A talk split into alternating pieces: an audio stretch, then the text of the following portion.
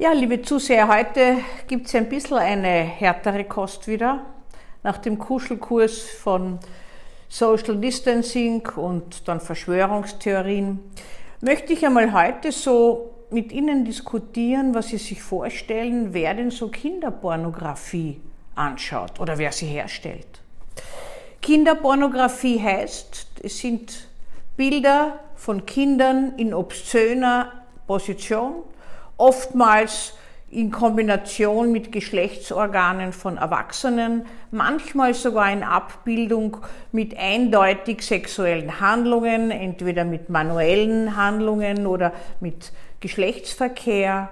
Und diese Bilder finden im Darknet reizend Absatz.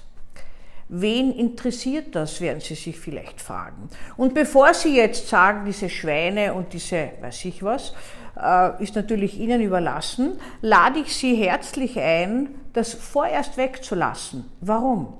Weil Sie einfach einen größeren Blickwinkel darauf haben. Also welche Leute machen das? Welche schauen sich das an? Sie werden erstaunt sein und ich fange gleich mit dem Erstaunlichen an. Die Meister der Herstellung sind Frauen von solchen kinderpornografischen Videos. Junge Frauen, erwachsene Frauen, die diese Videos filmen, einfach zulassen oder auch zuschauen, wenn diese Kinder herangezogen werden für sexuelle Handlungen.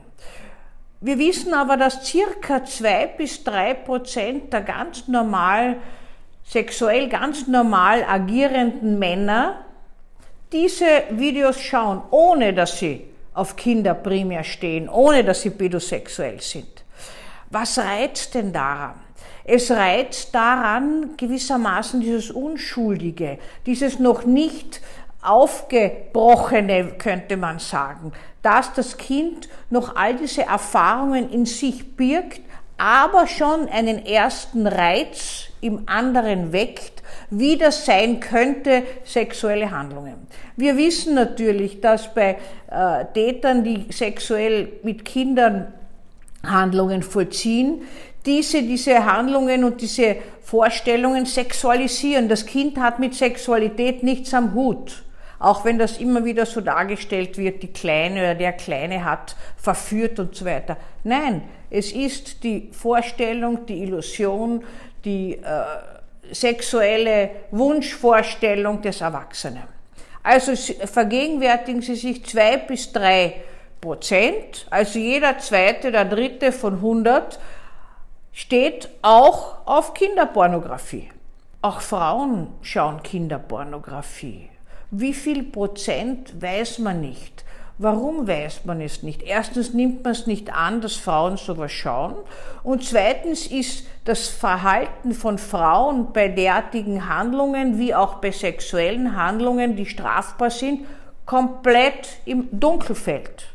Die Frau als Sexualstraftäterin, ich schreibe ein Buch gerade darüber, aber bislang ein Tabuthema. Frauen tun sowas nicht. Oh ja, sie tun es schon.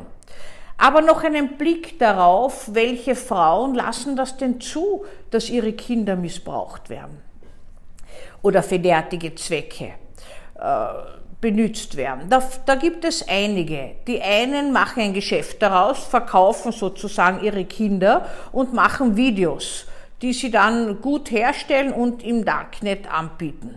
Andere, eine kleinere Gruppe, die so einen Hauch von Perversion schon dabei hat, die ist auch erregt dabei, wenn sie sieht, dass die zehnjährige Tochter mit irgendeinem Mann sexuelle Handlungen vollzieht oder in seltenen Fällen äh, mit, dem, äh, mit dem eigenen Mann, der die Tochter in die Liebe einführt. Bitte war früher oftmals auch ein Recht gewissermaßen des Vaters, die Tochter in die Liebe einzuführen.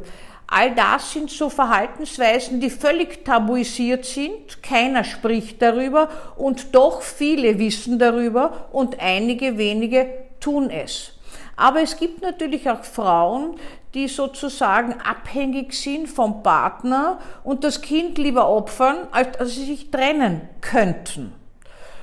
Die, dann gibt es einen Teil, die das komplett verdrängen, eine einmalige Aktion, die nicht mehr vorkommen wird dass die Tochter gewissermaßen gefilmt wird, wenn sie in eindeutiger Position gespreizte Beine oder angedeutet masturbatorische Handlungen vornimmt. Auch das findet reißend Absatz.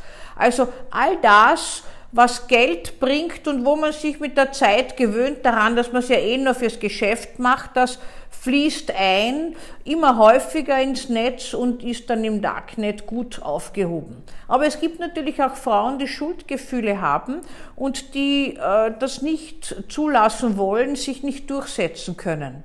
Und dann gibt es Frauen, die erregen meistens Aufsehen, weil sie sagen, sie haben nichts mitbekommen.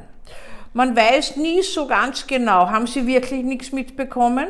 Tun sie so, verleugnen sie das Ganze, dass in ihrer Familie zum Beispiel sexuelle Missbrauchshandlungen von Stiefvater, Vater, Onkel, Tante, Geschwistern und so weiter erfolgen? Oder ist das irgendwas anderes?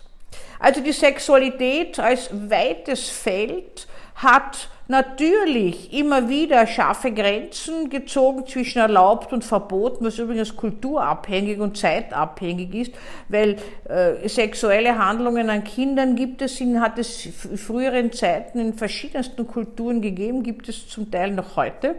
Und es ist bei uns ein strafbares äh, Tun natürlich, äh, schadet den Kindern massivst. Äh, gar keine Frage, je länger es dauert und je weniger sie auskönnen aus dieser Situation, umso, umso eher. Und die Kinder, wenn es die El eigenen Eltern sind, sind so loyal, dass sie sie nicht verpfeifen. Wenn es nicht die eigenen Eltern sind, sind sie oft unter Drohung und sagen auch nichts. Also die geben sich her und müssen sich hergeben für perverse Aufnahmen und Handlungen, die andere für ihre eigene sexuelle Erregung benötigen. Aber der Großteil, der sie schaut, ist schon auch pervers.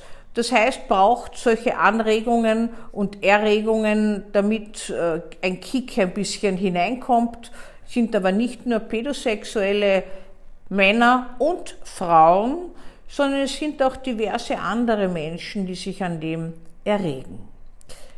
Schauen Sie, mir, schauen Sie ein bisschen so in sich hinein, was Sie empfinden, wenn Sie das hören und fühlen nach, was es auslöst.